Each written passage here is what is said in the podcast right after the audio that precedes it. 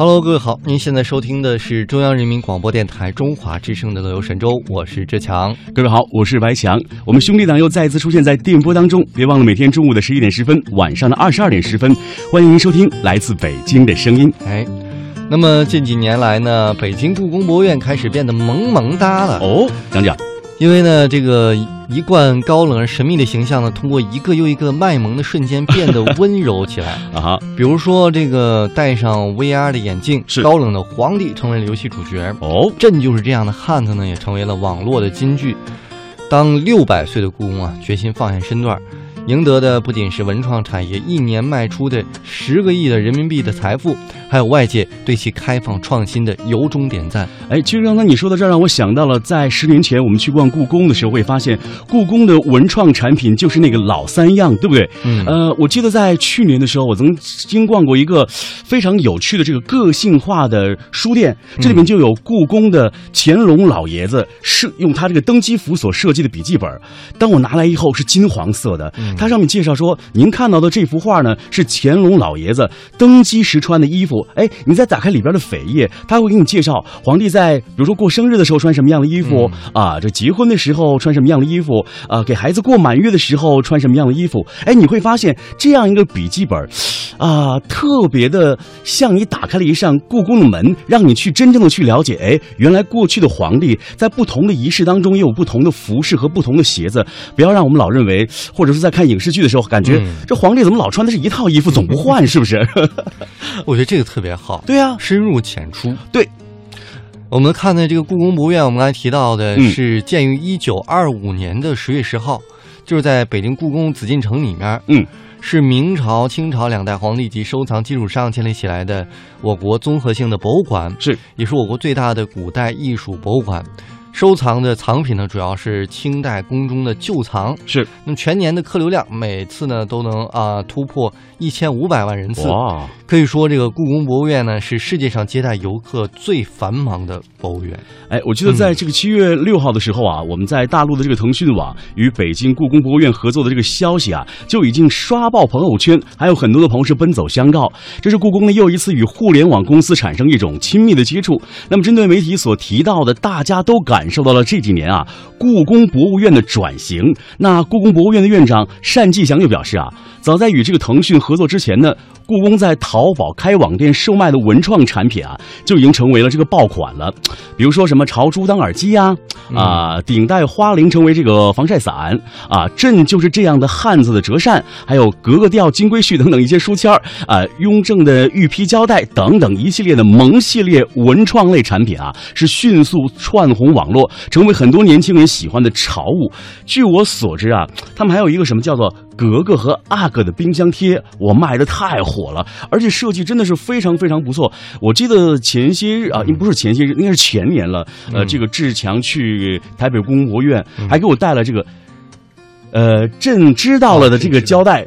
哎，你知道吗？这样有创意的胶带，每每在我和朋友送这个礼物的时候贴上一条，你知道吗？感觉会特别特别的好。那朋友会特别心急说：“哎，这从哪买的？我也想买一个。”我说：“只有朕有，知道吗？”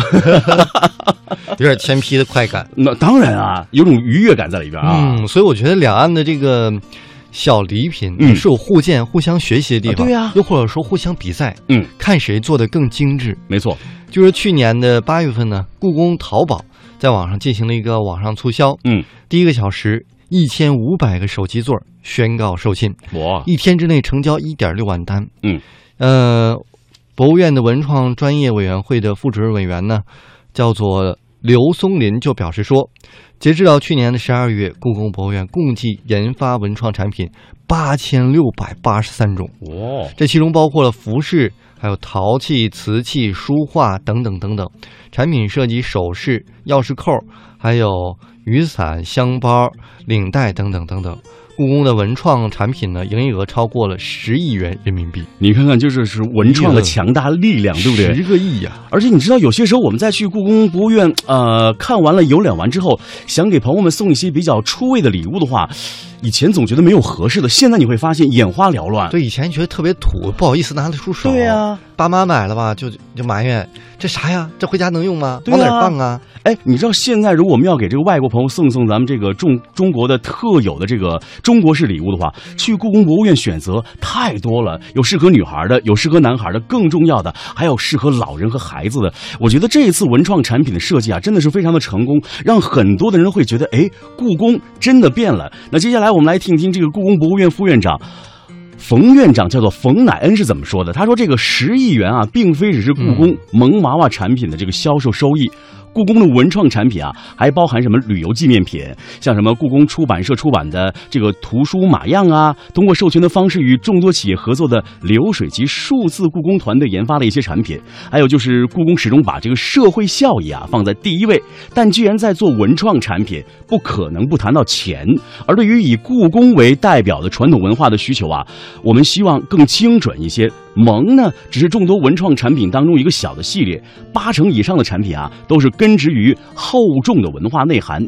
在微故宫微店里售卖的这些文创产品啊，基本上是属于比较高雅的系列了啊。哦，那么像新媒体负责人呢，于壮就表示说，故宫这两年最大的改变就是心态更开放了。嗯，希望通过网络社交平台呢，传出一个有温度的紫禁城，哦，给大家一个美的窒息的故宫。所以啊，这个故宫官方的微信、微博发布的大量内容呢，都是带着感情和色彩的。因此，对卖萌这件事儿，故宫也是相当认真的。故宫的每款文创产品研发周期呢，都得八个月左右。是，从创意到产品，每个环节都严格的把控。嗯，其实呢，是在利用萌系列，先把观众吸引到故宫周边儿。是，呃，你只有对故宫感兴趣了，才会有兴趣来了解故宫其他的周边产品。嗯，发现还有雅的产品，甚至是酷的产品。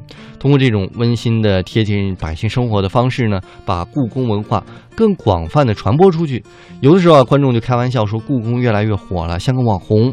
我就觉得呢，这是我们和观众共同努力的结果，是大家碰撞的一种新时代下的传统文化的闪光。是你说到这儿，我要再给故宫再点一个赞。因为现在我们在这个苹果 APP 当中，你去搜“故宫”两个字，会会发现有很多有关于故宫 APP。平时你看我们在用这个万年历的时候，会觉得万年历可能多多少少有一点，呃，拘泥于传统。现在我们只要点开故宫的 APP，有关于日历，你会发现它每一页每天都会有故宫不同的文物。可能以前我们会通过某一些展览，我记得去年有这个石渠宝笈，我们可以去看一看故宫好多年前都尘封已久的这个文物了。但是现在，如果你没有时间去看，你可以通过这个 A P P 来了解一下。哦，原来乾隆老爷子特别喜欢的这个青花瓷长什么样，这个雍正皇帝喜欢的这幅画啊、又长什么样，等等等等。它有一个详细的记述，还有告诉你说这幅画呢是宋朝某某画家做的，这幅字呢是这个呃某某大师写的。哎，你会发现通过这样看 A P P 的过程当中，